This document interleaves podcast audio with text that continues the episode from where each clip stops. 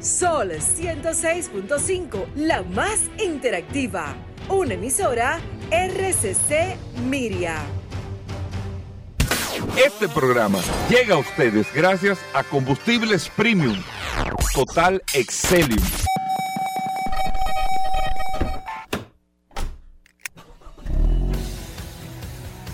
Bienvenidos al programa número uno de movilidad en la República Dominicana. Vehículos en la radio. Bien amigos y bienvenidos a Vehículos en la Radio, señores. Hoy es viernes y un gran viernes porque tenemos la verdad que un contenido maravilloso para todos ustedes. Eh, muchas personas, muchas entrevistas, muchas informaciones que poder tocarle eh, eh, a ustedes toda esa sensibilidad y necesidad de información en este espacio Vehículos en la Radio. Mi nombre es Hugo Vera, es un honor estar compartiendo con ustedes, terminando ya esta semana, siempre después del sol de la mañana, pero poder traerles lo mejor de lo mejor de las informaciones de este sector de vehículos, de este mundo de la movilidad y recordarles que estamos a través de Sol, la más interactiva, 106.5, que usted tiene la aplicación en su App Store o Google Play. Sol FM, descarga la aplicación y ahí está compartiendo con nosotros muchas noticias, muchas informaciones, bueno, eh, eh, muchas cosas importantes y en el WhatsApp del programa que tenemos a Paul Manzueta controlando ese, ese WhatsApp. Paul. Gracias Hugo, gracias como siempre por la oportunidad que me das de compartir contigo todos los días en este programa Vehículos en la Radio. Un abrazo a los que reportan sintonía de manera inmediata a través de la herramienta más poderosa de este programa Vehículos en la Radio, el poderoso WhatsApp 829-630-1990. Gracias a todos los que eh, están siempre atentos a esta maravillosa herramienta, todas las informaciones que nos envían, todos los comentarios. Nosotros leemos todo y le contestamos a todo el mundo, así que gracias a todos por la sintonía. Hoy un viernes, como siempre, espectacular, lleno de informaciones, noticias, novedades. Tenemos datos interesantes sobre la conclusión de esta eh, lamentable situación eh, eh, o desastrosa solución al caso de del submarino, algo que nosotros ya previamente lo habíamos hablado, quizás no de manera pesimista, pero sabíamos que la posibilidad de que sobreviviesen era complicada. Eso es un tema interesante para que nosotros arranquemos el programa con Irving, que está aquí. Que es un experto submarino, Irving. no un experto en submarino, pero, pero la verdad que hay que, yo estaba viendo eh, eh, ese trabajo de ayer eh, veía muchos comentarios, vi incluso un youtuber mexicano, no sé, Alan por el mundo, sí, sí. Eh, que bajó, que, que, se metió en el, eh, que él hizo ese viaje. Y la verdad es que, o sea, wow, o sea, el nivel de riesgo para tú montarte en un submarino para ir a ver el Titanic.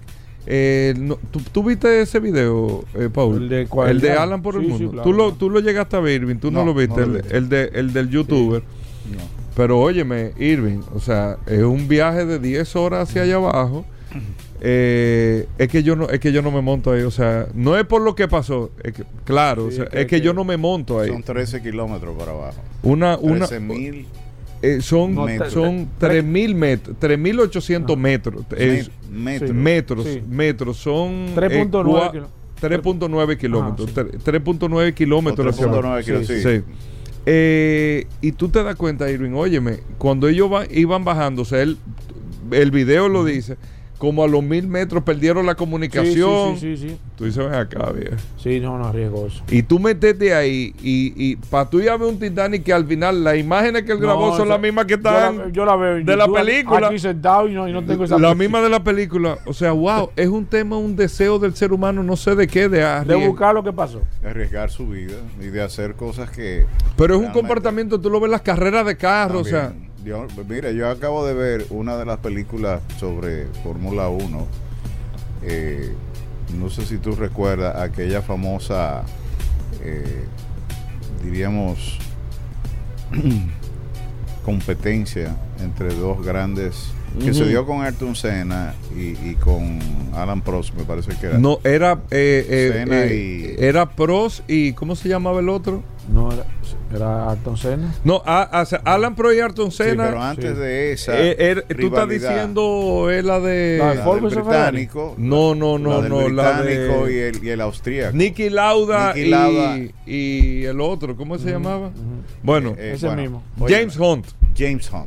Óyeme, tú viste la película. Claro, varias veces le vi. Precisamente, eh, Hugo, ahí retrata por dentro cuál es el nivel de estrés, de angustia.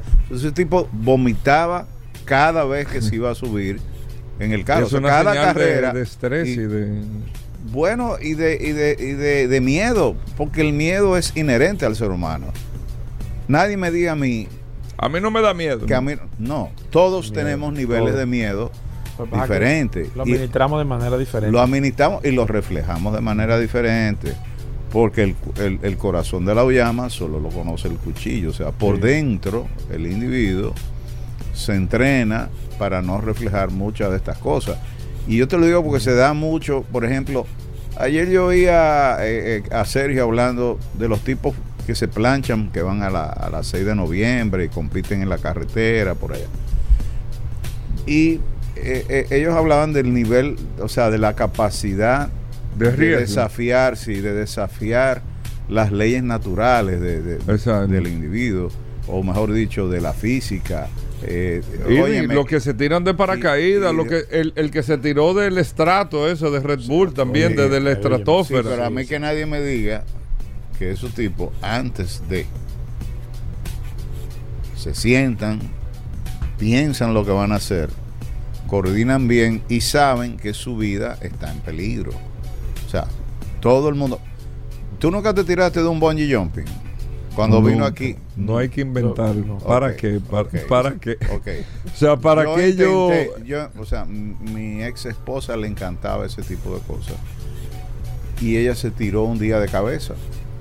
Y yo, yo dije, no. pero Desde no ese día tú ser. comenzaste a analizar Yo dije, tu- yo dije, no, pero tu espérate, situación, yo tú estoy dijiste, cansado con yo la tengo que comenzar, yo tengo que analizar con esta relación. con la Pero estamos en el aire, porque tú estás diciendo eso. No, no, pues yo te digo, hace, hace No, pero 30 es verdad, años. de eso. La Oye, mujer tuya hace eso y tú te pones a comenzar No, a, a analizar esta relación. no, esta relación no, no, no, no, no va a reversa. terminar bien. Este- Reversa. Pon el verdad? cambio para atrás. Este- No, pues, pero Hugo, cuando me dijo, ahora sube tú. y Es digo, tu muy...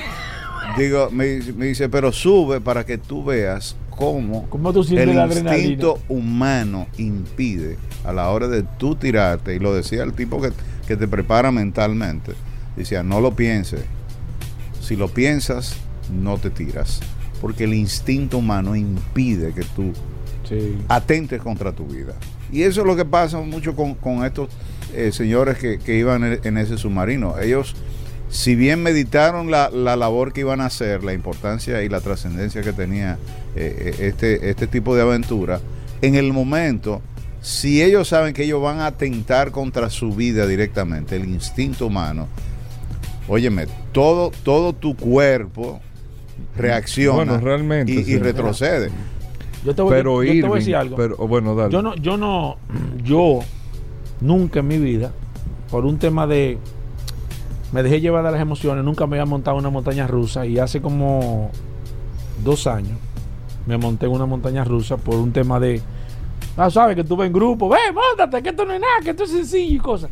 Yo estaba en la fila, hice la fila de que para salirme al final y, y al final no pude salirme, tuve que montarme en el... Ya tú sabes. O sea, Paul, eh, eh, Óyeme, Paul, te cuando quiero- tú estás ahí, que tú sabes que no te puedes. No, devolver. cuando eso arrancó, Cuando eso arrancó, cuando eso arrancó, yo di- dije, Tú comienzas a contar los no, minutos no, yo dije, no, yo dije ya. O sea, ya no, ya, ya. Mira, O sea, y tú no te puedes imaginar. A mayor edad, No peor, ¿eh? peor es. Porque yo antes me montaba en todos los juegos eh, con, con Sí, uno- mayor, uno- uno cuando es joven es atrevido. Y, y es, y es atrevido. O sea, por eso que lo- los hijos no se pueden tener Sí, ya después de cierta edad, Sí, es después de viejo, porque, es eh, porque No no, que tú no le lleves ritmo. no le lleve ritmo y, y- y el instinto impide eh, en muchas de estas cosas. Es lo mismo que enseñar a un hijo a manejar. Sí, la, tú no tienes paciencia. Tú no eso. tienes paciencia o tienes que hacerlo a una edad donde tú verdaderamente Tú sabes lo que me sorprende de este caso del submarino, que, que lo, lo que me ha más sorprendido de todo, que la verdad, a veces ah, las noticias salen después que, que leí esta mañana que los americanos ya sabían que había explotado el, el, Entonces yo digo, pero ven acá. Si ustedes se dieron cuenta que eso explotó al momento de su Tal vez que se imaginaban. No, ellos, ese es el dato que te digo. Y ellos se lo comunicaron al barco donde estaba. Que, y ellos prosiguieron, claro, lógicamente. Ahora, yo lo que veo es eh, cómo se maneja la información. Porque todo el mundo lo pusieron de que el oxígeno, ¿tú te acuerdas que estábamos Sí, con el tema? Pero Era tal vez un tema de esperanza. Ya- ya ellos Digo, no creo, Paul, que tú sabiendo, tú despliegues todo. No porque, no, porque evidentemente no, no lo iban a abandonar, iban a hacer el mismo procedimiento. El, despliegue lo iban a hacer como quiera. Ten vivo o ten muerto desde el principio. Ahora, dice la información en el Wall Street Journal, que yo lo leí esta mañana, de que ellos, cuando, cuando ellos bajaron, no sé cómo, ellos detectaron la explosión y se lo comunicaron al barco. Mire, nosotros escuchamos esto. Ah, no, que te, pero para que ustedes sepan, ya no. O sea, que ya ellos sabían la información de que no habían sobrevivientes, de que el tema se había desintegrado. Entonces, no entiendo el por qué y ahí Tal vez dilatar por eso que yo le digo, por eso que yo le digo que a veces la información no tiene que filtrarla muy bien en todo. Mira, lo que yo digo. Porque ya lo los familiares, ¿cómo tú le vas a dar una- vender una esperanza cuando tú sabes que ya no hay? O sea, yo lo que hablo del tema del ser humano con el tema de los vehículos, todo, tú metete un vehículo a alta velocidad. Que déjame Mira, decirte tú que tienes hay que varios- estar. Hay cinco, eh, eh, cinco compañías que hacen lo mismo. eh. Hay que tener, o sea, eso no es que, te- que él es el único y que no, hay cinco, quedan cuatro ahora. Compañías que hacen inmersiones, o sea, que Que hacen ese tipo de servicio para bajar sí. Titanic. No, no, para el Titanic no. Para el Titanic solamente eran ellos que lo estaban haciendo, pero inmersiones a diferentes, a 3.000 metros, a, a 2.500 metros, o sea, que te llevan a ver submarinos hundidos, barcos hundidos, o sea, porque eso es como un turismo, un turismo como de- del, no sé cómo se diría, del fondo del mar, no sé. Eh, que hay personas que les gustan esto, hacer este tipo Sí, de turismo. sí, hay- aquí inclusive hay, hay un Barcos hundidos y cosas- sí, sí, sí, de cosas de, así. de personas que se dedican a hacer eh, Submarinismo a diving, profundidad. Exactamente. Y viajan a, a otros países Sí, porque para hacer estas turismo. excursiones. Excursiones que son caras, Paul. No, Una pero eso de te puede costar 5 mil dólares. Sí, El. Nada más, no el viaje, no. O sea, el- toda la, la, la, la logística La del manejo y el acompañamiento. Que yo leí en estos días también que, que para subir al Monte Everest, señores, que es algo que tuve, son 50 mil dólares que te cuesta. Correcto. son arriesgar- 50 mil Para dólares. arriesgar tu vida. Entonces, yo y, digo y que. la preparación que tú requieres. Y más del 80% no llega a subir. Por diferentes Claro condiciones no, físicas, mentales. Acuérdate. Se tienen que devolver. O sea, que tú ese dinero no te lo devuelven Sí, tampoco. Acuérdate de los dominicanos que subieron Sí. y cómo había que- Hubo uno que no, no, no sé, hubo Que no uno pudo. que no pudo, exactamente. Pero lo que, a dónde voy es, o sea, volviendo al tema del submarino y, y después ahí tocamos otro tema. Como tú ves en, en ese video, o sea, cómo ese submarino se sella y este joven explicaba, es sellado por fuera. Tú no tienes posibilidad de abrir por dentro. ¿eh? Tú no puedes, a ti te sellan en un tema, tú ves los tornillos, tú dices, pero ven acá. O sea, hay que tener una condición de, de, de- Una preparación mental. de riesgo o tal vez lo que tú dices Irving de manera correcta o no identificar que tú estás corriendo un riesgo tal vez un tema de claustrofobia eso, Oye, pero, tú- yo creo que pero yo voy seguro no estoy corriendo riesgo. Mira, yo estuve viendo, son muchas historias. Una entrevista con la persona que, el caso de, Osama Bin Laden, que fue la persona que abrió la puerta donde estaba Osama Bin Laden en ese momento, que era un steel, de, y a él lo entrevistaron y le preguntaron que si él no sentía miedo cuando él iba a entrar a un sitio donde sabía que había cinco gente con metralladores esperando que él abriera la puerta. O sea, que era un caso y, y que tú tienes que ir a sacar un tipo bueno, que está- es un militar él está, Sí, él está sí, pero, a hacer sí, eso. pero entonces esto le, hablaban de eso mismo, del miedo. Tú estás entrenado, pero tú sabes que hay cinco tipos con cinco metralladores esperándote ahí. Abre esa puerta y tú tienes que abrirla. Entonces, tú no tienes miedo. Tú no sientes miedo. Abrir la puerta si tú sabes que hay un tipo armado. Entonces, ¿cómo tú manejas el miedo? Y el tipo dijo, no, yo, yo literalmente pi del miedo. O sea, literalmente, pero yo, yo abro la puerta. Sí yo porque me mandaron yo te No, a no, hacer yo, yo mentalmente estoy preparado para eso. Entonces, yo creo que eso es más de el control mental que tú puedas tener en un momento de tú decir, yo tengo miedo, pero me voy a montar en el submarino. exacto yo, yo tengo miedo o sea Yo Porque tengo miedo- miedo, me monto en un Fórmula 1 No, a 300 y pico. Si no es que no tengo miedo, ahora yo me arriesgo. Yo me arriesgo porque el miedo todo el mundo lo va a sentir. Sí, la verdad que un otra. Es un tema complicado. Bueno, eh, mucho- Pero el caso que dijo Irving es bueno de estudiar, el caso de la esposa. Porque una mujer que se tire dos mil oye, hay que, poner, no, no, no. hay que poner la relación. Oye, párate en la plataforma del lanzamiento. hay que poner la que. y tú no vas a poder tomar la decisión de avanzar. Sí. Porque tu cuerpo no te permite que tú... Como que te frena. el digo, si lo piensas. Sí. No, no, por eso si te para, o sea, si te para a mirar para abajo, para No ver a dónde tú vas a caer, no lo haces. Se supone que tú llegaste, Y seguiste caminando y te tiraste. O sea, realmente la gente que se suicida hace ese tipo de... Ay, Dios mío. Bueno, no entremos no. en esos temas. Eh, eh, bueno, eh, ya no, te iba a dar una bueno, explicación ahí. No, pero- no, no, no, bueno, el- y lo digo por, por los motoristas de aquí, que, que sí, sí, que son kamikazes. Sí, sí, y pareciera que no tienen miedo, Hugo. Pa- pareciera. Pareciera, o sea, su comportamiento. y que no ven ejemplos a diario, A diario. De, de lo que te trae ese mal Oh, comportamiento. pero yo veo, por ejemplo, un video muy bueno del Intran que me encantó, que está colgado en YouTube, que le invito a los oyentes que lo... Es un video institucional donde se, se relata las diferentes tipos de, de situaciones que se presentan en el tránsito y veo precisamente el, el tema de, de- de cómo eh, las motocicletas eh, improvisan soluciones.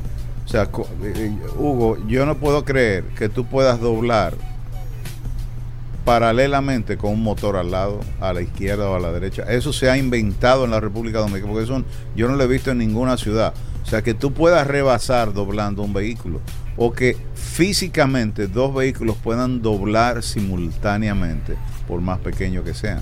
Pero bueno, nada, eh, asistí a dos motoristas que chocaron de frente al lado de mí.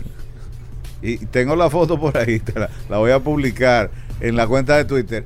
Oye, en el mismo carril, en la misma, o sea, iban los dos en el mismo sentido, pero chocaron como si las motocicletas estuvieran de frente. Y yo quiero que tú oigas el diálogo entre ellos dos. Pero tú eres bruto. O sea, eh, son cosas que tú dices, óyeme, es, No es inconce- fácil, no, no, óyeme, no, es inconcebible y- y, me recuerda mucho una experiencia que tuve en Jaina. En Jaina hay una carreterita pequeña después que tú sales y venían, o sea, yo venía transitando eh, en, la carretera y dos motoristas venían por lo menos a más de 80, chocaron de frente, o sea, de frente, frente con frente. Decía, óyeme, y después que chocaron, se pararon y yo estoy pensando que van a levantar la motocicleta, se entraron a trompar. Me perdonan el día de No, hoy no, que no, yo eh, estoy, mira. No, mira, mira, el- viene. antes, antes, porque eh, hemos estado No, hablando estamos- aquí estamos en psicología y en psicología lo más pero Fíjate lo impactante de las cosas y los cambios. Eh, eh, Paul le estaba puntualizando esta semana to- el simple hecho del anuncio de Toyota eh, con el tema, eh, eh, recuérdame el tema pa- para ser más explícito. Fíjate cómo las cosas cambian en una empresa por el tem- por decidir dar un paso en, en el ambiente tecnológico. Claro, Toyota había anu- anunció que había estado o que compró, que estaba poniendo en operación una fábrica de baterías de vehículos eléctricos Bueno, a nivel general. Es una, una super batería, aparentemente, de acuerdo a lo que he escuchado, porque Toyota está apostando al, al tema de la autonomía, de una autonomía. Aparentemente, eh, según nos han dicho, más de 1200 kilómetros van Por a tener- carga. Van a tener por carga Por esas carga. baterías que Toyota está, está desarrollando y automáticamente las acciones dieron un salto. Increíble. y bueno, imagínate que Vergo entonces va a tener que esperar mucho tiempo pa- para recibir Eh, carga eh, de los clientes. lo- si eso pasa, tuviste el acuerdo de General Motors y de, y de Ford con, eh, Con Tesla, Tesla. para la carga En los puntos de. Tesla. Sí. Sí. en los puntos de Tesla. Te- Tesla está reconocido como el mayor proveedor de cargas rápidas en, en los Estados Unidos. Tiene más de 15 mil cargadores rápidos instalados. Todo el mundo, todos los fabricantes, Hugo, van a tener que entrar y realmente no han visto probablemente lo que haya lo que haya visto este señor que él finalmente el negocio no es solamente la fabricación de autos son los servicios que se derivan como consecuencia Ahí es que va a estar el dinero. y ahí es que va a estar el dinero. Por eso él se puede dar el lujo de bajar el precio. Pero el dinero va a estar que en la carga. En la carga. No, no solamente, fíjate y que en todos los servicios. el claro, y los servicios que tú le vas a, a- adicionales al vehículo, o sea, cuando tú tengas que cobrar por, por Ah, bueno, con el tema de aplicaciones, de, de- Hugo, de seguridad. la- las partes de Tesla solamente las vende Tesla y cuestan hasta dos y tres veces lo que cuesta un guardalodo normal, una luz de un vehículo te cuesta hasta dos y tres veces lo que cuesta una pieza normal. Nadie me diga a mí que ahí no hay una rentabilidad elevadísima como consecuencia de tú ser el único proveedor de piezas de ese vehículo.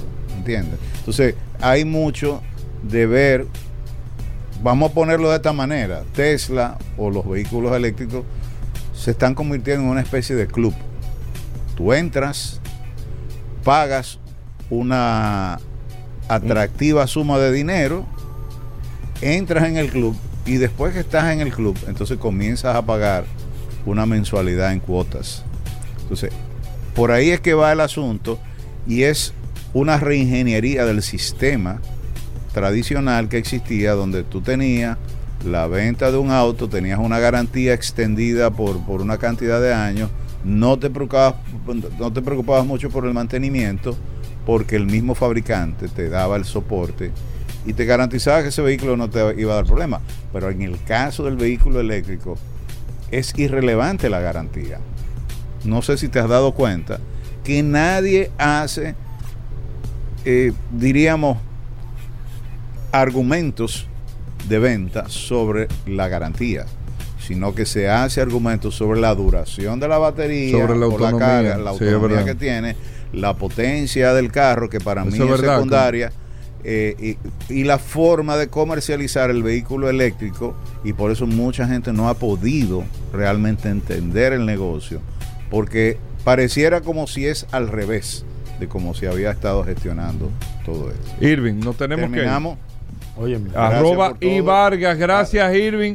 Eh, Voy a eh, lo- publicar la foto de los dos motoristas, Sí. que lo busquen. Ponlo, ponlo, ponlo. Señores, venimos, hacemos una pausa, venimos de inmediato. Bueno, venimos con Daris Terrero, la ley 6317 de tránsito, transporte y movilidad. Daris Terrero todos los días dándonos eh, el néctar del conocimiento con el tema de la ley 6317 de tránsito, transporte y movilidad. Daris es un especialista en esta ley 6317 y siempre comparte algunos de sus artículos con nosotros. Bienvenido, Daris. ¿Cómo va todo? ¿Qué tenemos para hoy? Gracias Hugo, gracias Paul, agradecer siempre esta oportunidad que nos brindan de llegar a la audiencia de vehículos en la radio, por acá por la más interactiva Sol 106.5 y este segmento Dari Terrero hablando sobre la ley 6317, esta norma que rige la movilidad, el tránsito y la seguridad vial en República Dominicana. Miren, hemos estado hablando todos estos días sobre el tema de los accidentes, el tema de la respuesta de la fiscalización, la respuesta que debe dar un conductor frente a la ocurrencia de un accidente, esa responsabilidad que tenemos cuando ocurre un accidente, eh, donde hay lesionados, donde hay muertos, pero también la responsabilidad que tenemos simplemente por generar daño a la propiedad luego de un accidente o durante un accidente.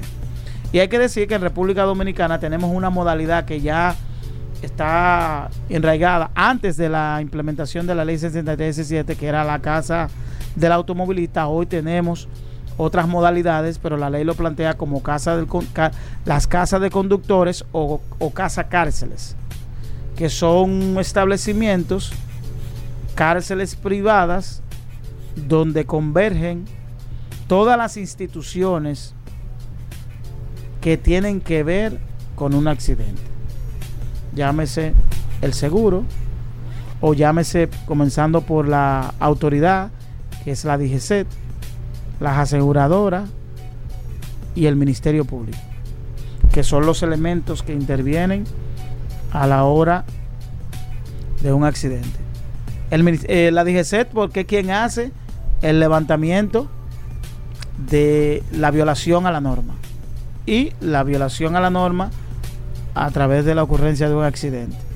La aseguradora, que es quien tiene que dar respuesta, resarcir el daño en términos civiles, es decir, de, eh, resarcir el daño a la propiedad, y el Ministerio Público, que es quien determina responsabilidades o quien hace la investigación y procura que este, este evento tenga fe pública y pueda ser requerido frente a esa entidad privada que es los seguros.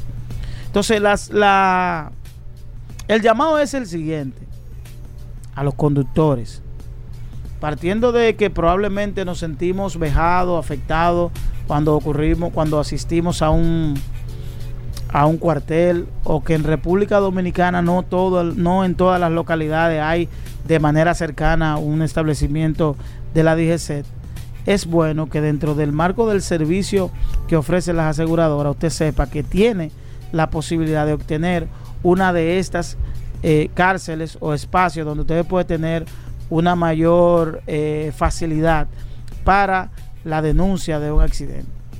Y hago esto no en procura de que la gente asuma la casa del conductor, sino llevando a la conciencia del ciudadano de que evite los arreglos en las vías.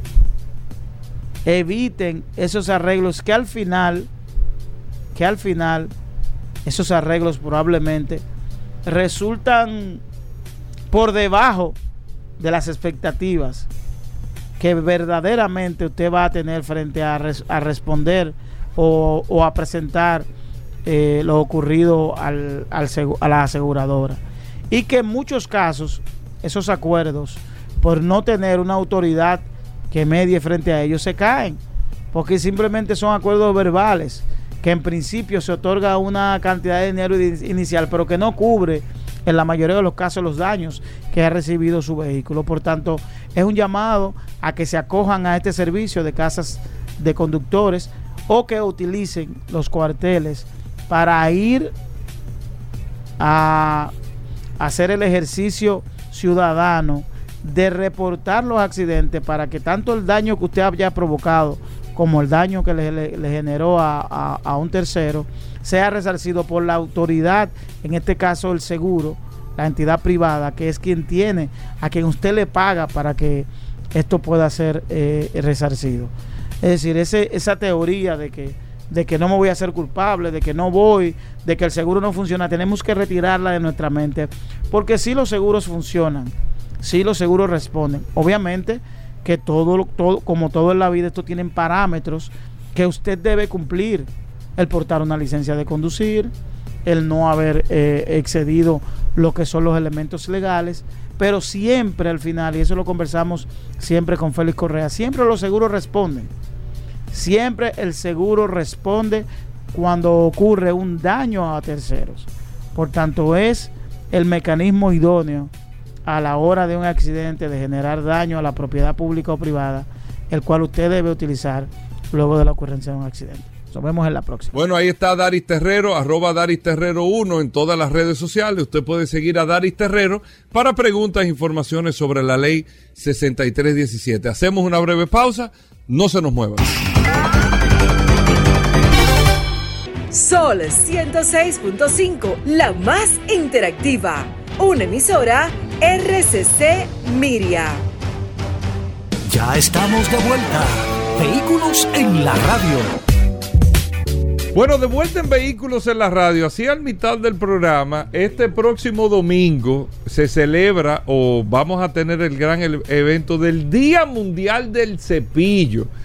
Es uno de los carros más icónicos del planeta el carro como modelo único más vendido en toda la historia. 23 millones de cepillos se vendieron en toda su historia sin tener cambio de caja ni nada de eso del cepillo. Aunque el Toyota Corolla es el más vendido como modelo, pero como carro único, sin ningún cambio. para que usted sepa, el cepillo, el único carro que tiene un juego es el cepillo también, un juego de cuando uno jugaba así. Eh, eh, ah, eh, el, cepillo. exactamente, en la calle. Y Gravis está con nosotros. Un saludo a toda la comunidad de, personas coleccionistas de cepillo. Gravis, para que nos cuente de este Día Mundial del Cepillo, qué va a pasar este domingo.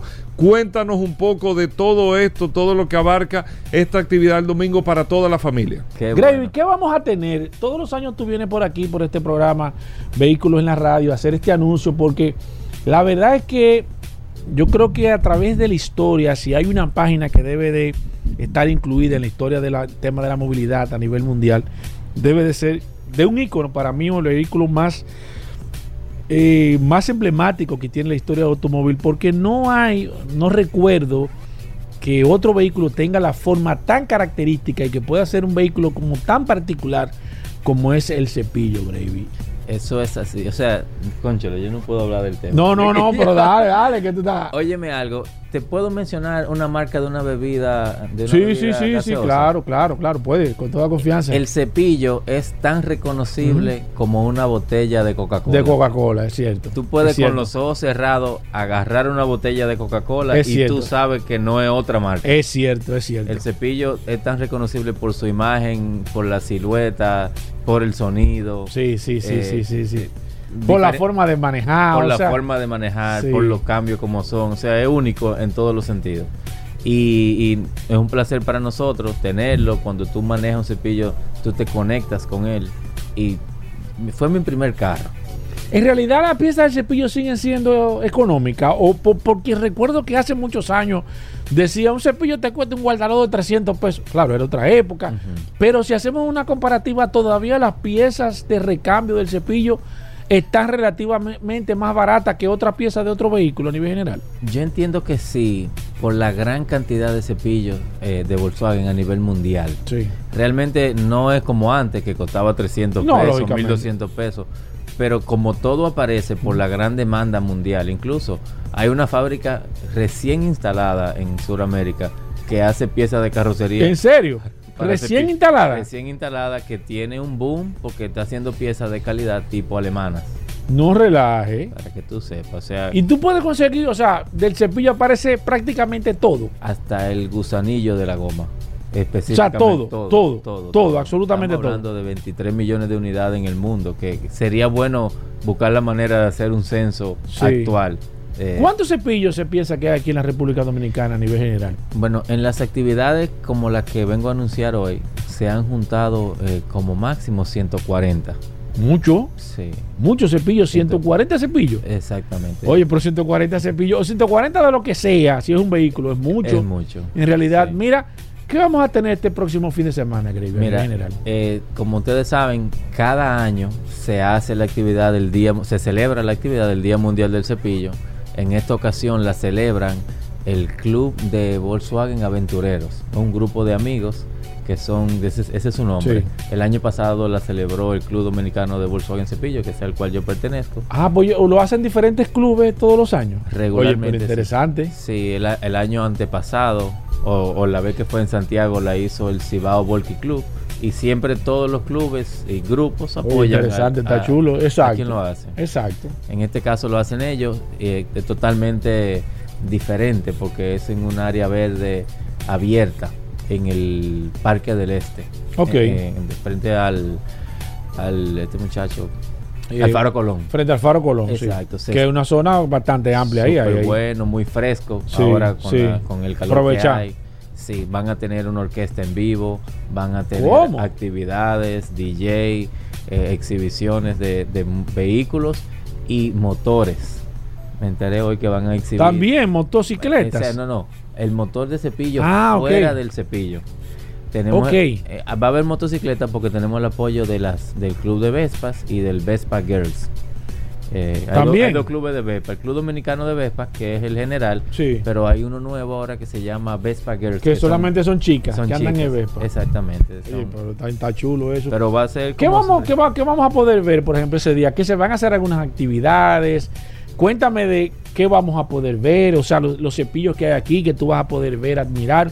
sí. Un cepillo que tú me digas, por ejemplo, que puede impresionar para que la gente, qué sé yo, no sé, el, el que el más, pero para ti, mira, ya va a haber un cepillo de Sí. qué tipo. Podemos ver de todo. Hay, hay varios estilos y todos estarán allá. Por ejemplo, tenemos dos, un, un carro único, un cepillo único. Eh, se llama cepilloneta. Es un cepillo convertido a camioneta. ¿Cómo? En la República Dominicana, hasta donde tengo el conocimiento, solo hay único. Hay, hay uno solo. Hay uno solo. Exacto. Ese va a estar allá. También va a haber eh, varios modelos de combi.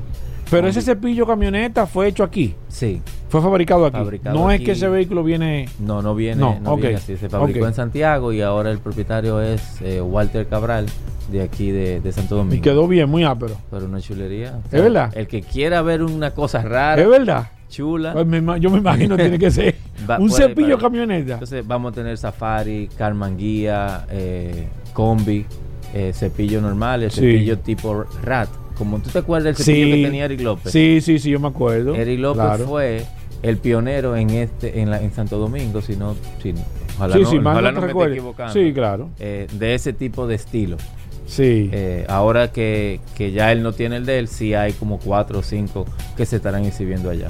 Mira, a partir de qué hora, información, quiero participar, quiero ir, eh, ¿qué otra cosa podemos informar, Gravy? Es una actividad totalmente gratis, como todos los años. Gratis. gratis 100%. Toda la familia. Toda la familia vamos a tener comida allá que pueden comprar a un precio muy- cómodo.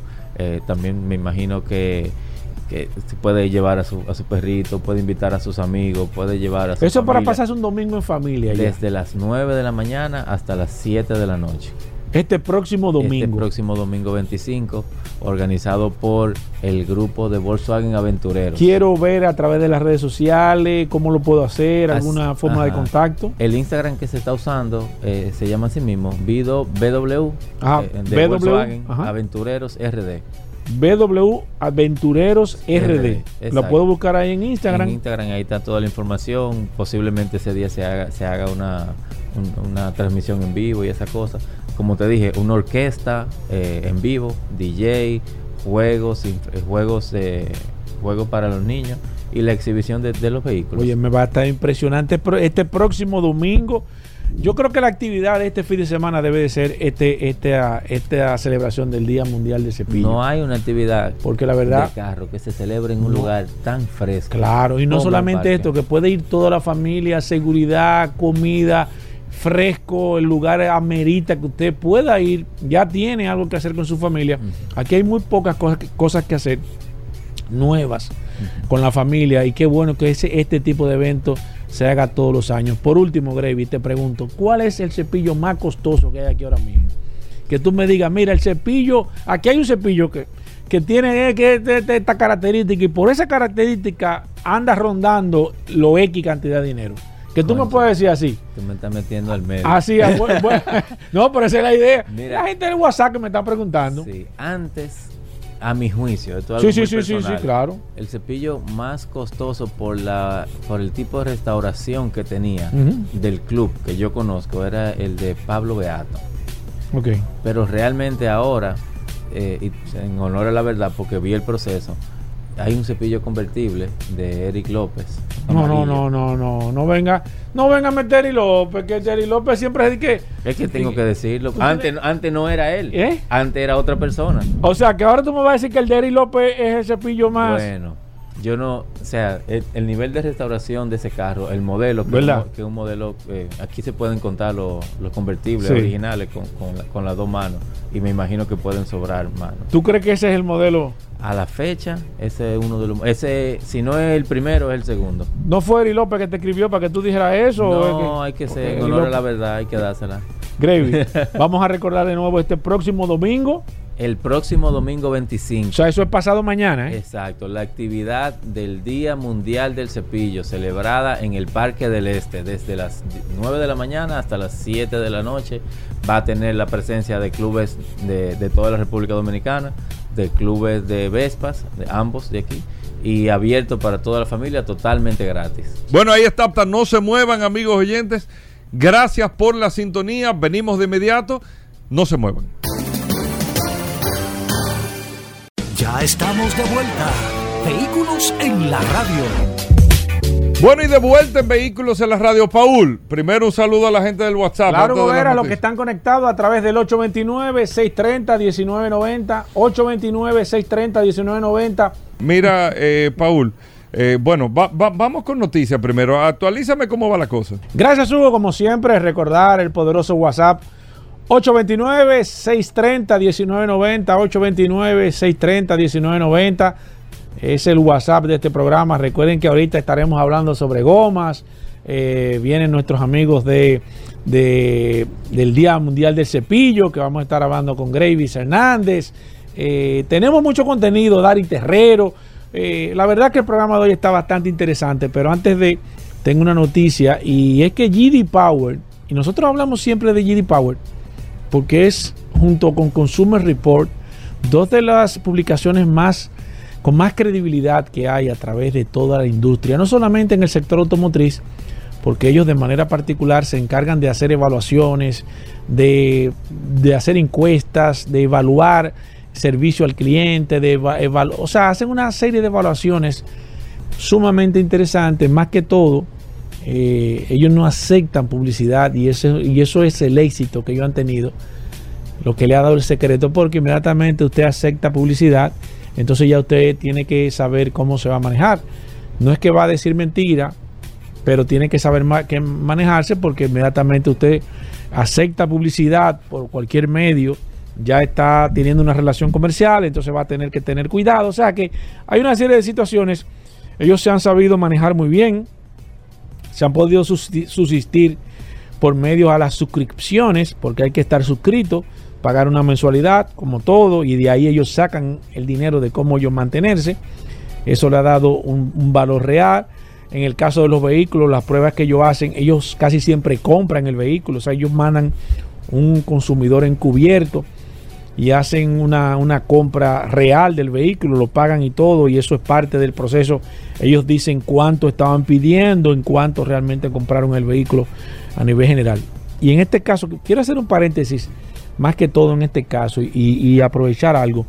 Yo creo que en, esta industria hace falta que varias empresas se encarguen de enviar eh, compradores eh, falsos que manden eh, personas encubiertas a hacer compras. Sé que hay alguna industria que lo hacen aquí. No sé si habrá alguna que lo, que lo esté haciendo, que lo haya contratado, que lo haya buscado de manera directa a buscar empresas que se encargan de buscar personas que vayan a los comercios, que vayan a hacer compras y que vayan a hacer evaluaciones. Estas personas se envían con micrófonos para grabar las conversaciones, con cámaras para grabar cómo, cómo tratan el ambiente, cómo es el vendedor o, cómo le dan el, servicio a nivel general.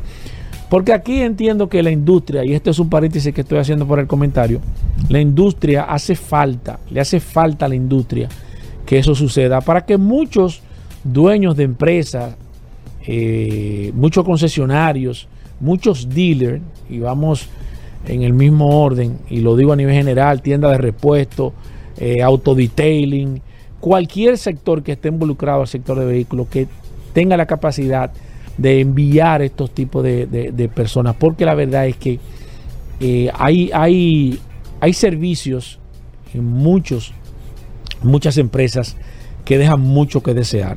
Que yo sé que los mismos dueños no se dan cuenta de hasta dónde están dando tan mal servicio. Yo le he dicho aquí en varias ocasiones y tengo un par de semanas eh, haciendo una serie de críticas o críticas constructivas más que todo sobre el servicio al cliente, señores. Lo que hace la diferencia entre un servicio, entre una empresa u otra, es el servicio. ¿Por qué las grandes instituciones de ventas a retail como Amazon, como eBay, se han podido mantener? Fíjense que esas empresas inmediatamente hay una reclamación porque no se llevó un proceso bien, porque el cliente no recibió lo que compró, porque el cliente en el tiempo prometido no recibió la mercancía. ¿Cómo esa empresa trabajan? Que esa empresa le dan siempre la razón al consumidor. O le devuelven el dinero y le envían el producto gratis. Ah, pero esta gente si son brutas, mira, me devolvieron los cuartos y me mandan el producto después. Señores, pero usted no sabe que esa es la mejor arma que usted pueda tener de marketing. Cuando usted vuelva a comprar, usted va a volver a comprar ahí. Usted va a ir a otro no por esta gente, mira, mira cómo actuaron. O si el producto se dilató más de, por razones de ellos, le envían, le devuelven el dinero y no le cobran el producto, señores. Se han hecho monstruos. ¿Por qué? Porque le dan un servicio. Le da a todo el mundo. Nadie le puede decir que Amazon lo engañó o que lo trató mal. Y si, y, no le voy a decir que no suceda. Si ha sucedido, puede ser muy mínima realmente esta situación. En un grupo de 10 o 15 personas, puede haber uno que haga un comentario quizás negativo y los otros dicen, no, eso fue a ti, algo se manejó mal. Y no le dan la posibilidad de que esas empresas se manejen mal. ¿Por qué? porque siempre están evaluando su personal, siempre están atentos a los correos que le envían los servicios al cliente, cualquier queja le dan un seguimiento hasta que el cliente llega al nivel máximo de, de satisfacción. Aquí no sucede eso, porque aquí las empresas un, un, un, comprador encubierto a un concesionario, mándelo a un dealer, mándelo a cualquier empresa para que usted se dé cuenta cuál es el servicio que usted está dando, para que usted se dé cuenta que hagan una medición y usted va, de seguro se va a quemar, se van a quemar porque primero la gente no está actualizada, no le dan el servicio al cliente que necesita. Si va una dama, cómo la tratan, le brindan un café, le brindan un asiento, un aire acondicionado, un ambiente de trabajo limpio, un, un, un, un clima eh, ideal para que la persona se sienta cómodo, una música instrumental para relajar al cliente, o sea, todas esas cosas que necesitan realmente a nivel general un cliente para sentirse bien, para decidir la compra de un vehículo. ¿Por qué? Porque ese vehículo que usted está vendiendo, el cliente lo puede buscar en otra parte, lo va a encontrar en otra parte nuevo o usado, en mejores o en peores condiciones, lo va a encontrar. Entonces usted no tiene nada. Usted no está vendiendo nada que, el otro no pueda conseguir en ninguna otra parte. Entonces, dése la oportunidad de que le, le hagan una evaluación. No que usted diga que un amigo vaya al dealer y le diga que, que usted está, o que vaya al concesionario y le diga que usted está acabando, o que usted crea que, que ese cliente que usted tiene es buenísimo. Quizás es bueno porque usted está ahí. O, que, o quizás es bueno porque el cliente le está vendiendo carro, pero el cliente no está dejando satisfecho al consumidor. Entonces yo creo que si usted tiene posibilidad de buscar una empresa que le haga este trabajo de enviarle eh, compradores eh, secretos o encubiertos para hacer evaluaciones de servicio, qué bueno sería, porque realmente, y yo le digo porque he ido eh, a varios, a varias empresas relacionadas a este sector y digo, óyeme, qué pena que se estén manejando así.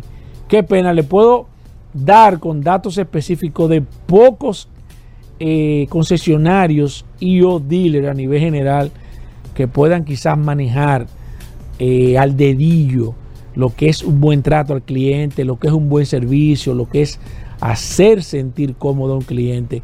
Y da pena de que muchos de estos no le estén dando la importancia a que el cliente esté 100% satisfecho.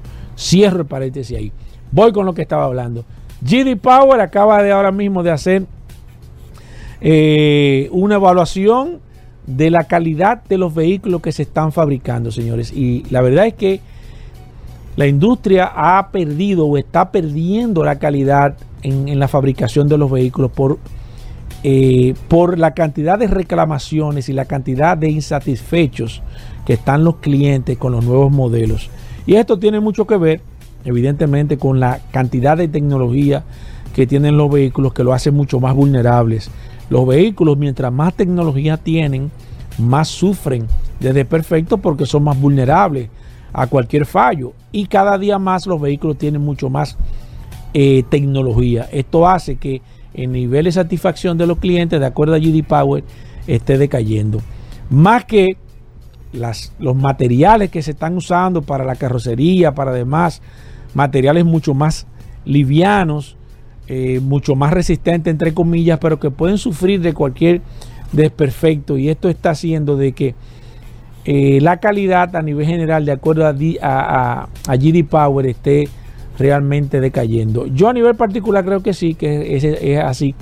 Y, y, más que todo, leyendo este, esto, este, esto de GD Power, me puse a pensar que ya esos vehículos históricos que uno veía antes de vehículos emblemáticos que se fabricaban, que quedaban para posteridad, que todavía son piezas de museo, vehículos que tienen 40, 50 o 60 años, eso va a desaparecer con este con todos estos esquemas los vehículos eléctricos. O sea, ya un vehículo eléctrico o un vehículo de estos nuevo, cuando el vehículo tenga 30, 40 o 50 años, no va a ser una pieza de museo, no vamos a tener piezas emblemáticas en el sector de automotriz, por lo menos hasta ahora, no sé luego, estamos hablando al día de hoy, porque no se está pensando en la durabilidad, se está pensando en la usabilidad, que son dos cosas diferentes.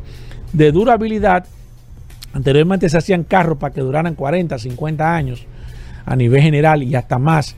Ya no se está pensando en carros que duren tanto tiempo, primero porque hay que retar el inventario, que tú compres más cosas piensen, en este caso, las televisiones. Anteriormente una televisión le duraba 20, 30 años, un juego de comedor 50, 60 años. Primero la gente no quiere cosas que duren tanto porque quieren comprar cosas, remozar. Y segundo, no lo hacen con el nivel de calidad ya porque a la gente no le interesa ni al que lo va a comprar ni al que lo va a vender que usted dure 40 años. Usted fíjese que usted cada 2 o 3 años, máximo 4 años, tiene que comprar una televisión nueva. Y anteriormente una televisión el promedio eran 20 y 25 años que duraba.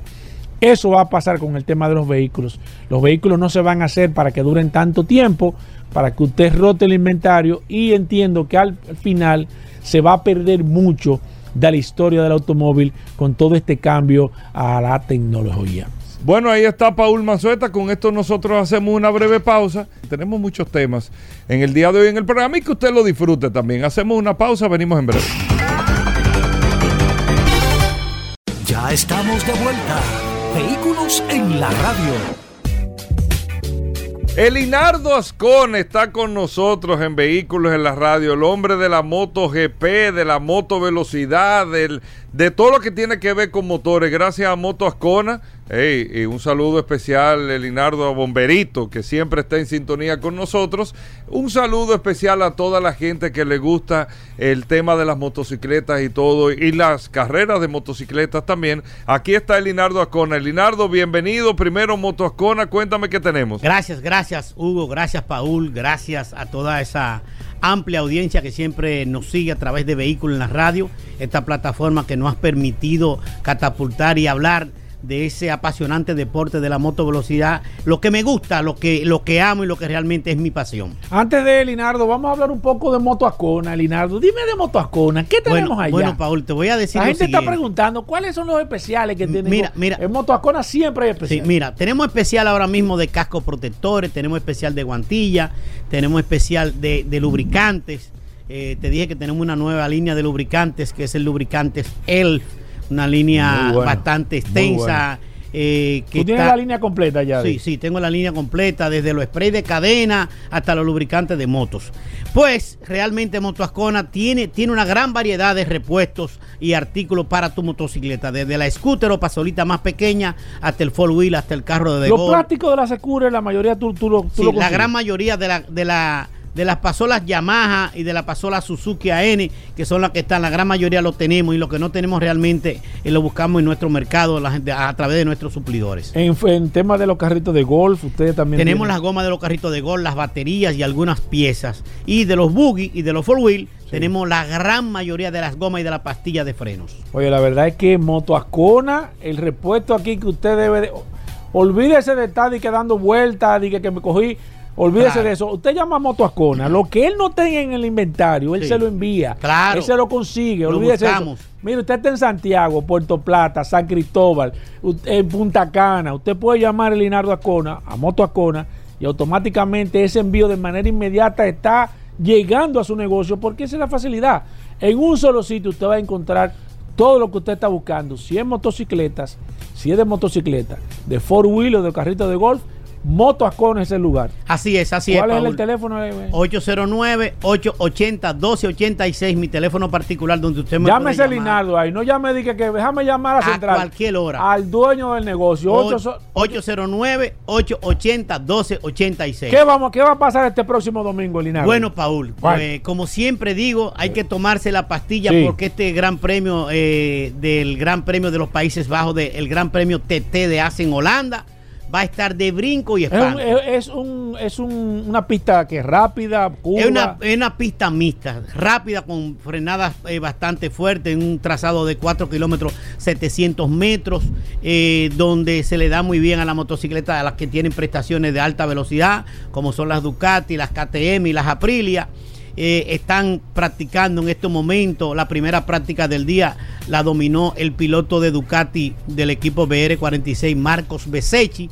En la segunda posición fue para, Ma- para Maverick Villales y la tercera eh, posición fue para el piloto eh, de, de, de Aprilia, no, de KTM, eh, Joan- Jack Miller. Jack En- Miller. entonces, Paul, eh, recuerda que el ganador de la carrera pasada fue Jorge Martín del Jorge equipo Martín. Prama Ducati El español. están peleando en estos momentos, están practicando en la práctica 2 con mira a este gran premio, el Gran Premio de los Países Bajos, una pista que está construida, Paul, desde 1995 y, y- y empezó a usarse en los grandes premios en el 1946. Eh, es, un- una, es una tradición este Gran Premio de los Países Bajos de Holanda, el Gran Premio TT de Holanda, donde van eh, eh, aficionados de toda parte del mundo y de toda parte de Europa. Y como dije en, nuestra entrega anterior, van en motocicletas. Asisten eh, eh, durante todo el fin de semana, de jueves a domingo. eh, pasan por el circuito más de 300 mil motocicletas. Increíble. ¿Eh? Y el día domingo, día de la competición, usted va a ver el parqueo, el paneo que siempre hace la televisora. ¿eh? Usted va a ver el parqueo que parece que parece una colmena de hormiga, más de 80 Ni el canódromo el coco. No, no, no, no, realmente es una cosa eh, de- de- descomunal la asistencia en esta en este circuito donde tú puedes ver la pista, Paul, en cualquier la pista completa en cualquiera de las tribunas o en cualquier área ¿En serio? que tú te Pero una que ventaja. te- sí, sí, realmente, claro que sí. Y las entradas son, son un, Son más poquito caras. Bueno, la entrada general, el Gran Premio, un solo día, el Gran Premio de Asia en Holanda, para la entrada general, para las gramas, son 80 euros. Ah, pero alto. pues estoy hablando. Está alto. La entrada general, 80 euros. Para la gradería, o sea, para el área de pa- para las gramas. Y realmente de ahí oscilan en diferentes, diferentes precios. Pero lo que nos, lo que nos compete a nosotros es hablar de la competición. Eh, vuelvo y digo, las motocicletas Ducati están bastante duras. Hay un nuevo ingrediente. Eh, Márquez se, re- se retiró eh, la carrera pasada del Gran Premio de Alemania. Este, este, este fin de semana está de nuevo en pista a bordo de su Honda HRC, pero está corriendo con una lesión, con una fisura en una de las costillas, en un dedo y en una de las costillas eh, de, su, Ay, de su cuerpo. Y en la primera práctica de hoy eh, quedó en la 21 posición. Me imagino. Hasta- Décimo, eh, de, eh, décimos, eh, ¿cómo es que se dice? Veinteava, que Ajá. es décimo primera posición. Oye, no, pero- décimo pero- no, décimo es 10. Sí. La- vamos a decir la Sí, sí, veinteava. sí, sí. Entonces realmente... Pero eh, el hombre no es fácil. Con, con ese. Con una costilla lesionada, Sí, el hombre está. Sí, y con un dedo lesionado, con un dedo también lesionado. Está corriendo, pero eh, Jack Miller, el piloto de KTM, el australiano, le dice, oye, Márquez se coge, se que hay una polémica entre ellos. Márquez se queja demasiado de la motocicleta. Él lo que tiene que hacer, hacer su trabajo y montarse en ella y hacer lo que por lo que le pagan. un chisme, Hay, un chisme, grande en del mundial. Hacerlo, hacer por lo que le pagan, que es montar la motocicleta, esté buena o esté mala. ¿Cómo? Pero también hay un rumor que es posible que este sea el último año de Marque, a, pese a que le queda un año más de contrato con Honda y se está remura- rumorando que puede ser que pase a la marca KTM el año próximo si Mar Márquez. si, si rescinde el contrato. Va a perder alrededor de unos 20 millones de, de dólares, Dios mío. pero yo creo que Marque puede sacar más porque él anda atrás de su tiene tiene tiene Y él tiene condiciones. Una Sí. motocicleta, evidentemente. Claro, con una motocicleta como KTM, que es una motocicleta que, que, que- que desarrolla alta velocidad y ahora mismo es la motocicleta que ha marcado la velocidad punta, que es competitiva porque está ahí siempre. O está Jan Miller o está Brad Binder que acaba de ganar dos carreras en, e- en esta en estas siete o en, en la, en la octava que vamos del campeonato de 20 que estamos pautados. Vamos a ver, vamos a ver qué pasa porque ya se, anun- se están anunciando los cambios ¿Cómo? Desde en el. Mundial de Motociclismo. Si esta es la temporada, después de esta carrera, Paul, nos vamos a una pausa de unos 40 días, que es la pausa del verano, Sí. ¿eh? para luego llegar a la gira eh, asiática o europea, donde, donde se van a correr alrededor de 12 carreras prácticamente eh, casi Casi todos los fines de casi semana. todos los fines de semana. O sea, desde, desde agosto, que Sí. se reanuda la competición, Que serían cuántas carreras. En, en van a quedar meses? 12 12 carreras. hasta noviembre. O sea que estamos a- a- en agosto, septiembre, octubre, no, en cuatro meses. En cuatro meses hay o 12 sea que carreras. prácticamente tienen que hacer una. son, son todos los tres, de semana. van a ser prácticamente tres carreras por Ah, mes, de, por las cua- mes. de las cuatro semanas que tiene Exacto. cada mes. Oye, qué chulo. Ya tú sabes. Entonces, realmente eh, sigue la lucha entre, entre Jorge Martín, Marco Besecchi y el campeón defensor Francesco Peco Bagnaia del equipo Ducati. Ambos o todos los pilotos están montados en una motocicleta Ducati.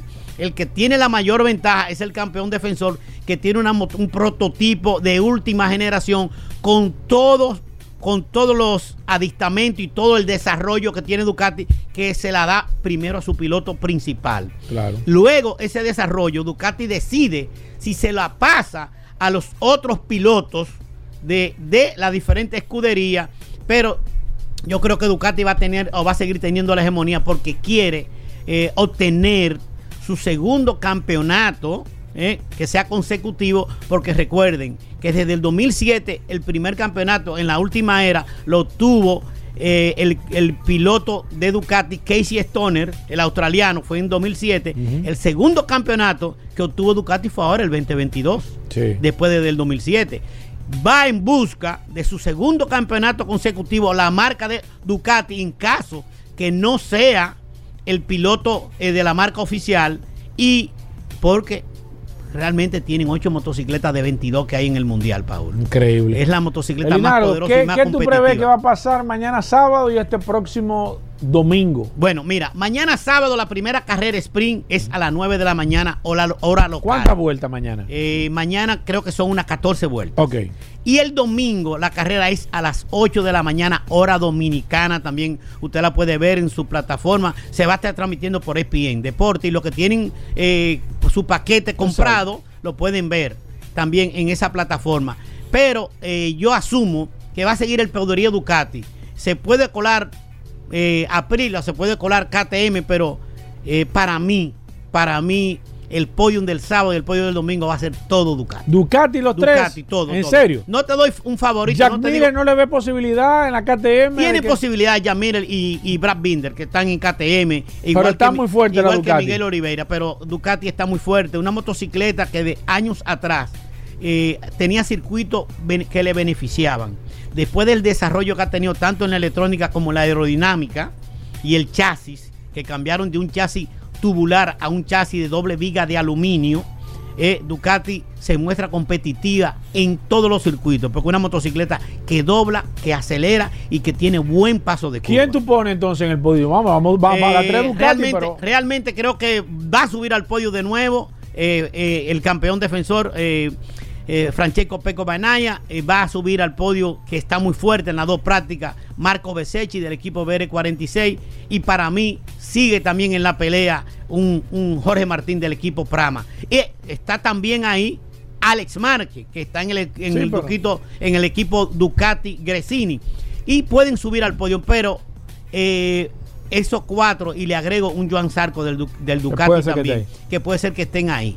Eh, puede darse el caso Claro. que aparezca un Fabio Quartararo de Yamaha, que aparezca un pero la Miller, posibilidad que es tan, aparezca un Bram- pero tan la, tímida. la, la posibilidad es tan, es tan tímida. Yo a- apuesto a, a la marca Ducati para este fin de semana. Recordar Motoascona, Linardo. Motoascona que está ubicado en la avenida Isabel Aguiar 194, sector de Herrera, casi esquina prolongación Gustavo Mejía Ricard. Yo estoy ahí, en una avenida, en una arteria comercial donde están ubicados muchos repuestos. Yo tengo más de, voy a cumplir, Paul, en, este- en el mes Sí. próximo, 27 años en la Isabel Aguiar 194, sector de Herrera, ya está Motoascona.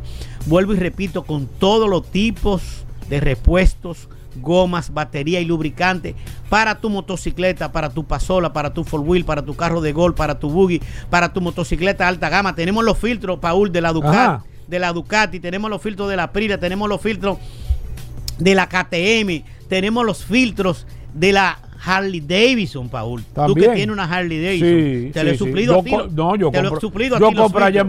Realmente y tenemos una gran gama de lubricantes para que usted pase, nos llame en Motoascona con mi teléfono par- particular y personal 809-880-1286. Ahí estamos para servirle. Bueno, ahí está el Linardo. Nosotros nos mantenemos ahí eh, en expectativa, Paul, con el Sí, Linardo Ascona y los sí, pronósticos y todo. claro. Vamos a hacer una breve pausa. Venimos de inmediato. Gracias por la sintonía. Ya estamos de vuelta. Vehículos en la radio. Comunícate 809-540-1065. 1-833-610-1065 desde los Estados Unidos. Sol 106.5, la más interactiva. Bueno, señores, vamos a hablar de gomas. Nuestros amigos de Soluciones Automotrices con las gomas Pirelli, Michelin, BF Goodrich. Todas las marcas de gomas la tienen nuestros amigos de Soluciones Automotrices con todos los precios. Así que adelante a nuestros amigos de Soluciones Automotrices. Si usted tiene las preguntas eh, para las gomas de su carro, jipeta, camioneta, camión, si le pasó algo con las gomas, si le dijeron que esto, qué significa esto de las gomas, es un segmento de orientación. Si usted quiere saber un promedio más o menos del precio de una goma, aquí está nuestro amigo de Soluciones Automotrices y usted puede llamar al 809-540-165. 540-165 o puede escribirnos al WhatsApp del programa que ya Paul lo tiene en las manos 829-630-1990. Arrancamos con este segmento de gomas, bienvenidos. Muy bien, gracias Hugo Vera, gracias Paul Manzueta, como todos los viernes, contentísimo de estar y participar en este programa. Eh, queremos eh, agradecer eh, la gentileza que siempre han tenido con, con, nosotros, la retroalimentación y todo ese tipo de, de, actividades que se dan entre, entre ambas partes, entre vehículos en la radio y soluciones Claro. automotrices. Entonces, eso es algo que, que valoramos mucho y, y espero que se mantenga por muchos años. Claro que si ustedes son parte de este equipo, Franklin Meléndez, eh, vamos a abrir las líneas de manera inmediata a través del 809-540-165. También si usted tiene preguntas, el WhatsApp está disponible. Recuerden que el WhatsApp es para que usted nos escriba, ¿eh? el 829-630-1990. Hoy es viernes y los viernes nuestros amigos de Soluciones Automotrices Hoy le toca el turno a Franklin Meléndez. Vamos a hablar de neumáticos, vamos a hablar de gomas. La gente está sumamente interesada, Franklin Meléndez, muchas preguntas de gomas. Y quiero, antes de tomar esta llamada, te tengo una pregunta, pero voy a tomar esta llamada que comenzó desde hace un momentito. Buenas. Buenas, buenas, ¿cómo está todo? Bien, aquí está Franklin Meléndez, gracias a Soluciones Automotrices. Si yo le pongo cuatro ruedas nuevas al carro, ¿cómo es eh, la rotación y cada cuánto tiempo? Óigame, excelente pregunta, Franklin. Tema de rotación. sí, la- importante, la, gente se, se olvida de esto y es yo creo que uno de los mantenimientos más importantes de acuerdo a lo que tú nos has explicado aquí, Sí, Franklin. así es, así es. Eh, si tú no rotas el neumático, pues el neumático, la- las de adelante se te van a desgastar. eh, eh, Más rápido. Mucho más rápido, 50% más rápido Más que la de rápido, atrás. Entonces sí es bueno para que se te desgasten igual y tengan una mayor duración, eh, poner sus cuatro neumáticos. La- el tiempo que nosotros recomendamos es que no pase de 10 mil kilómetros. Hay, hay personas que dicen, bueno, yo lo hago cada 5 mil cuando cambio aceite. Perfecto, no hay problema, pero, pero lo que se recomienda, vamos a decir, es 10 mil 10 mil kilómetros, dos cambios de sí, aceite. Y la forma de hacerlo, que es otra parte importante, Sí. lo puede hacer como quiera, la de adelante atrás, la de atrás adelante en X, como, como quiera. Eso no. ¿Se incluye la goma de repuesto en la rotación, Franklin Sí, Meléndez? es importante incluirla cada, cada pero no, no, no quizás eh, cada 10 mil, sino uh, cada eh, 20 mil, entonces la voy rotando. Y se incluye en la rotación. Sí, incluirla porque si no se te daña. Hay mucha gente que dice. Exacto. que- Esta goma- tengo una goma que hace tres años que no la utilizo y eh, está ahí atrás. un orgullo, cinco años y la Sí. goma entonces ya tiene algún problema y no. Pero es una muy buena eh, de las de las partes de mantenimiento más importantes la rotación. La rotación. Buena Voy ya- con esta. buena Buenas. Esta es gente arrancandura de Franklin. Buenas. Aló, don Hugo, ¿cómo está usted? Bien, es Paul ahora, pero adelante, no hay problema. Oye, ¿y cuándo van a dar precio? Yo quiero saber, yo tengo una Tucson del 16, de versión americana, 4x2. A ver en cuánto anda el precio de esa. Ok, perfecto. ¿Usted quiere saber el precio? Nosotros los jueves es que está Vladimir Tiburcio. Ayer veré que estaba. Pero escríbame a través del WhatsApp. 829-630-1990 y yo le voy a dar el precio de esa Tucson. Seguimos aquí, están nuestros amigos de Soluciones Automotrices. Buenas. Bueno, mira, de cara a unas gomas para una Tucson 2020 que puedan ser todoterreno, ¿tendría alguna disponibilidad? Ok, ¿sabe la numeración de sus gomas? Sí. Ahora mismo tiene una 220 60 17, si mal no recuerdo. Sí, sí, Perfecto. Nosotros- Franklin, quiere una goma que se puede utilizar también fuera de carretera para una Tucson. Sí, nosotros tenemos, tenemos diferentes opciones, pero hay un- una que, que, que te puedo recomendar. Que le la- calza como anillo al dedo. Sí, que es la Scorpion eh, HT. que ¿Por es un qué esa goma? ¿Por es qué un esa goma? neumático que te funciona muy bien en, en- de- dentro de la ciudad o sobre carretera y también te permite de vez en cuando salir, co- salir fuera de carretera. Entonces, es un neumático ideal que, que estamos vendiendo y que tiene también un excelente rendimiento. Entonces, sí la tenemos, Cruce por Solución Automotrices, que eh, allá les vamos a dar el mejor de los, de los tratos y precios. Exacto. Sigo aquí, déjame ver a través del WhatsApp 829-630-1990. Dice, mira, me están escribiendo aquí. Fui a comprar cuatro gomas, eh, solamente eh, tienen tres de la misma marca y el mismo modelo y el mismo dibujo, Franklin Meléndez. En ese caso, ¿qué hago? ¿Compro una diferente, recomendada por el mismo suplidor, o solamente compro dos iguales y compro las dos iguales de la otra marca? No sé si se entendió. Sí, claro, no. Yo, Sí, yo ¿se entendió? pi- Yo, yo pienso que lo mejor es comprar eh, dos y ponerle en el mismo eje, ya sea delantero o trasero. Y comprar las otras Sí, dos. y- siempre. y- ¿Y, y por, cua- por qué no se debe de comprar, por ejemplo, 3 y 1, Franklin Meléndez? Bueno, es que tú sabes que las gomas tienen diferente agarre. Las gomas tienen diferente agarre, entonces cuando tú frenes, la goma que tenga mayor agarre te va a frenar más que la otra, entonces puede tener un problema.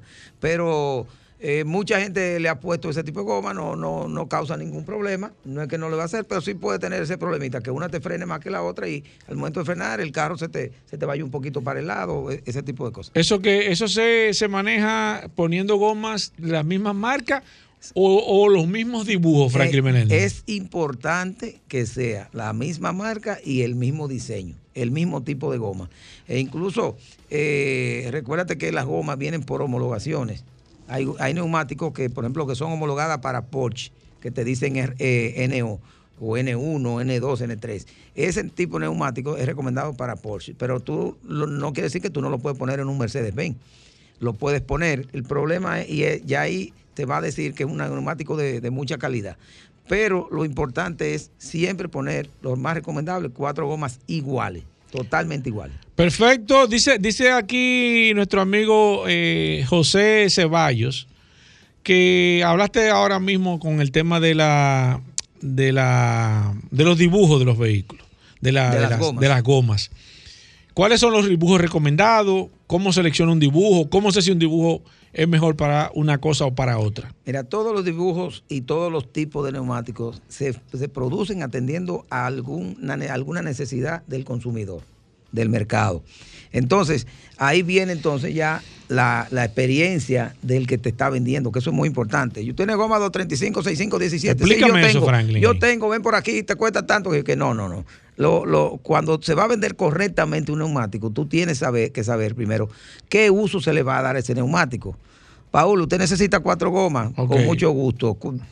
Dígame, por favor, dónde usted transita. Ok, yo, yo, que- yo trabajo aquí en la ciudad, pero los fines de semana tengo una finca en San Cristóbal y arranco para allá. Exactamente. Entonces ahí yo tengo que saber que tengo que recomendarte un neumático que cuando tú salgas fuera de carretera, entonces te resista el- ese, ese, ese, esa condición.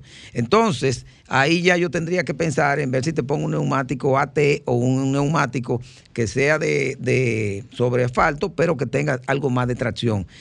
Hay muchas, muchas opciones. eh, y nosotros la, obviamente la manejamos, pero si tú, por ejemplo, nada más estás, no, yo viajo, yo vivo aquí en la ciudad, no salgo nunca, entonces también hay otro tipo de neumático adecuado. Si tú eres una persona que tiene un vehículo deportivo, bueno, hay otro tipo de neumático adecuado. Y hay mucha diferencia en eso, Franklin Méndez, porque tú puedes decir, bueno, pero allí me estaban ofreciendo ese un neumático que, pa- que, que le funciona o que, se le, o que le sirven a ese vehículo, quizás mucho más barato que lo que tú me estás vendiendo. Sí, hay, hay dos diferencias básicas, Paul. Cuando tú tienes un neumático que, por ejemplo, que es un neumático que sale fuera de carretera, tiene que ser un neumático eh, di- diferente en la banda de rodamiento, más agarre, más tracción, pero también la estructura tiene que ser más fuerte. O sea, hay algo, nosotros más. vemos solamente, La- vemos, un vemos, negro. vemos solamente la parte de afuera, los diseños Sí, de afuera, pero sí. la estructura también varía de acuerdo al tipo de uso que tú le vayas a dar al neumático. Entonces, todo ese tipo de cosas es importante que el vendedor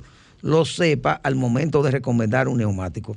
Si tú recomiendas un neumático bien, el resultado de kilometraje y de satisfacción del cliente va a ser va a ser 100%. Perfecto, voy con esta. Buenas. Eh, oh, estoy llamando otra vez para hacer una pregunta. Mira, yo soy taxista. El señor recomienda algún tipo de goma, porque como uno anda por todas partes, tú sabes, a todas horas.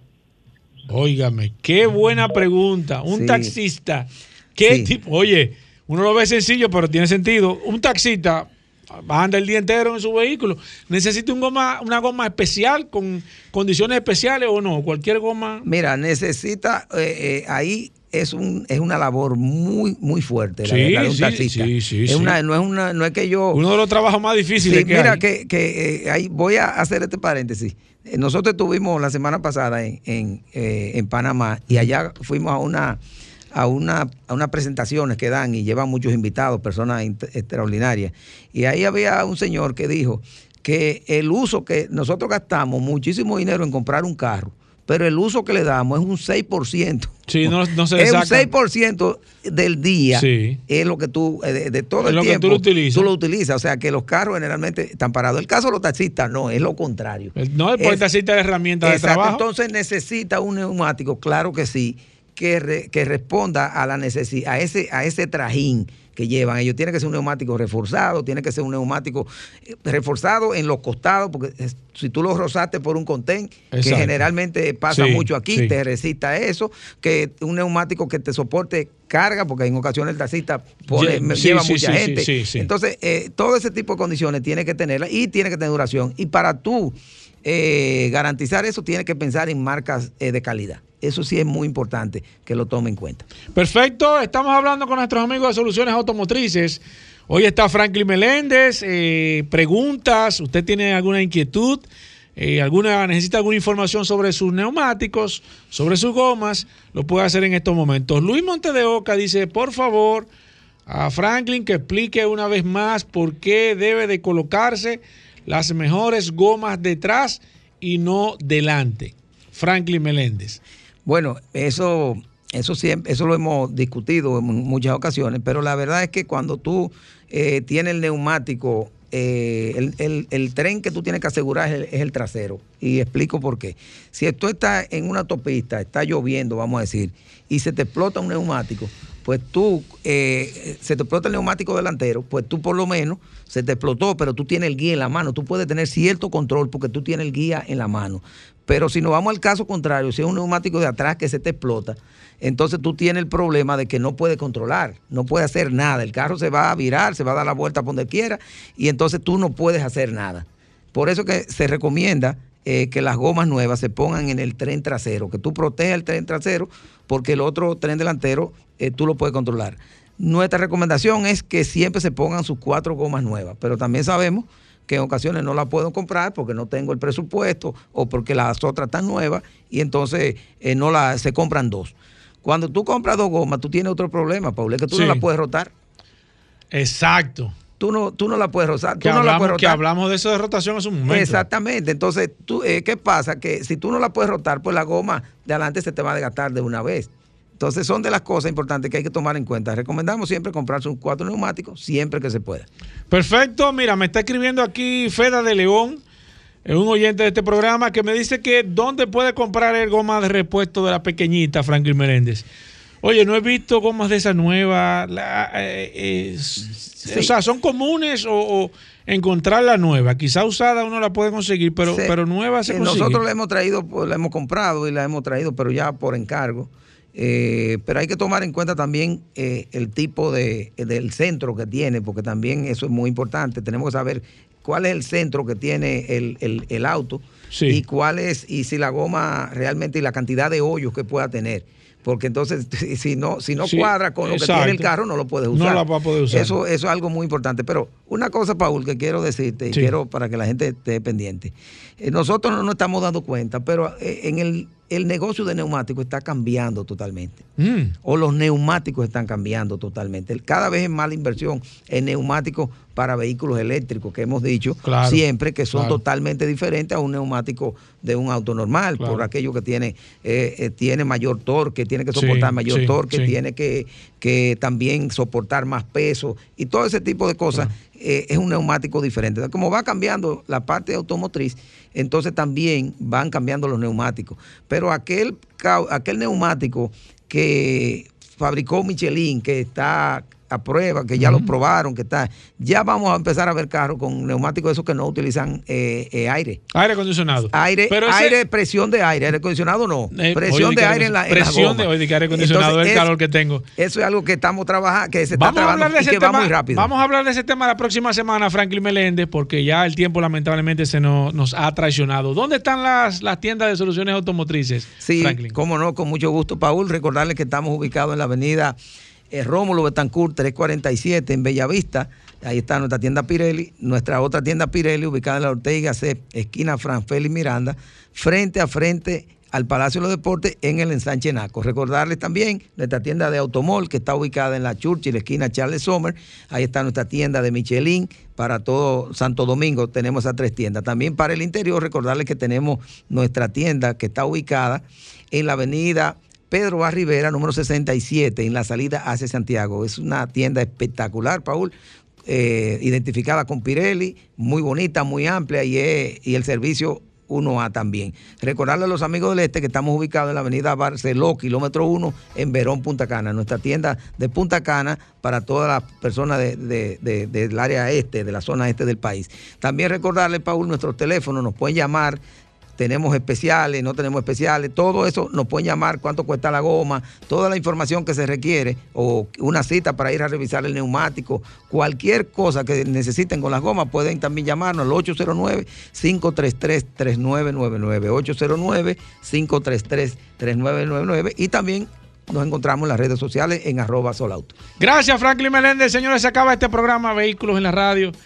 Gracias a ustedes por la sintonía durante toda esta semana. El lunes próximo, después del sol de la mañana, comienza este de nuevo su programa Vehículos en la Radio. Lo dejamos con solo para mujeres. Combustibles Premium Total Excelium. Presentó.